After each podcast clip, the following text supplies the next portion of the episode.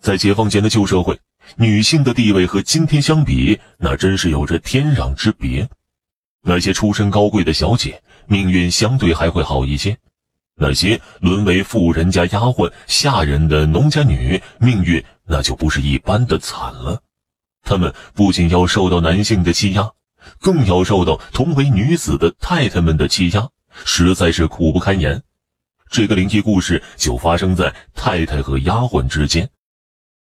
解放前，凤凰屯有一位叫做李根的财主，他除了自己的原配夫人之外，又娶了两房姨太太。不过他仍然不知足，整日在风月场所厮混，到处沾花惹草。夫人和姨太太们都是敢怒不敢言。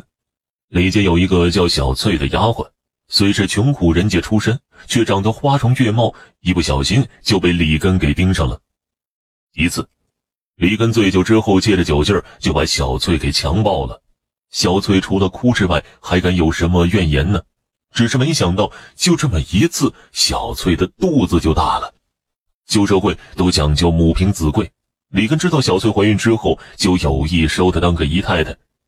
眼看着小翠的地位就能得到不小的提升，这时原配夫人和姨太太那边不干了，一个丫鬟还想跟自己争宠，还想翻身。门儿都没有。在小翠怀孕六个月的时候，趁着李根不在家，原配夫人和姨太太们合伙把小翠关进了一个小黑屋里面，给她灌了堕胎药。小翠嘶吼了一天一夜呀，最后肚子里的孩子混着大量的血水流进了地上的一个铜盆里面，显然是活不成了。小翠也因为失血过多，没两天就死了。夫人和姨太太们。把善后工作都交给了家里的一个老妈子，给了老妈子一些钱，在他们心里这事儿也就过去了。那老妈子觉得小翠可怜，倒是把他们母子都给安葬了。而接这个血水的那个铜盆，他觉得扔了可惜了，刷洗干净后竟然拿家用去了。很快，那铜盆就出了问题。在小翠死后第七天的夜里。那铜盆突然映出一片绿光，从里面走出了两道身影，正是小翠和他儿子。刺骨的寒意把睡梦中的老妈子惊醒了。看到这场面，老妈子连滚带爬的跪到地上，求小翠饶他一命。小翠并没有为难老妈子，只是希望他能帮忙把这个铜盆带回李家。老妈子同意了。两天后的夜里，李跟三姨太的儿子尿急，三姨太迷迷糊糊的想带着儿子去外面撒尿。当啷的一声，三姨太一脚踢到一个铜盆上，这让他和儿子都瞬间清醒了。他儿子显然吓了一跳，当即就嘤嘤的哭了起来。三姨太连忙把儿子抱起来哄。没一会儿，儿子不哭了，却开始咯咯咯的笑起来。三姨太隐隐感觉不太对劲儿，就把儿子抱到身前看了一眼。只见他儿子脸泛绿光，表情怪异，那眼睛瞪得溜圆，正直勾勾的看着自己呢。三姨太的心头泛起了一股寒意，还没来得及做出其他反应，他儿子突然前扑，一口咬在他的脖颈之上。三姨太的惨叫声叫到一半就没了动静，整个房间里就好像死一般的寂静。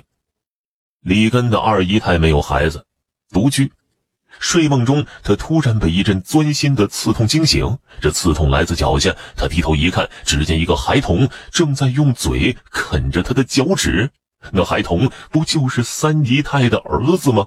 二姨太强忍着刺痛，试图挣扎，她却发现自己除了头之外哪儿都动不了。这时，一个黑影悄不声息地站在她的床头，正是三姨太。二姨太刚想开口，三姨太就一把掐住她的脖子，生生地把她的声音卡在了喉咙里。三姨太的手劲儿大的出奇，咔嚓的一声，二姨太的头就耸了下来。三姨太竟然把她的脖子拧断了。李根的原配夫人在睡梦中听到了敲门声，那敲门声十分急促，就好像门外之人随时准备破门而入。夫人有些恼怒，披上衣服就准备去开门。突然，敲门声消失了。夫人站在床边，又等了一会儿，仍然没有任何动静。难道自己刚才听错了吗？就在他自我怀疑的时候，一阵猛烈的阴风竟然把门吹开了，房间里瞬间就变得好像冰窖一样寒冷。同时，门口出现了三个身影，三姨太脖颈血肉模糊，胸前全是鲜血，正颤颤巍巍的往屋子里面走呢。二姨太趴在地上，脑袋竟然转了一百八十度，瞪着一双死鱼眼盯着夫人，一点一点的往屋子里面爬。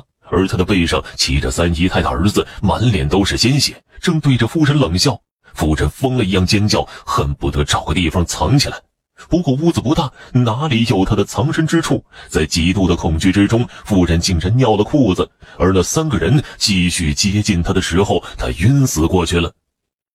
李家办了一场丧事，两个大人一个孩子，没太声张，匆匆忙忙就给葬了。凤凰屯的街面上多了一个乞丐，时而哭时而笑的，显然已经疯了。有人说呀，这乞丐曾是李财主的夫人。但是从来没见李家人管过他。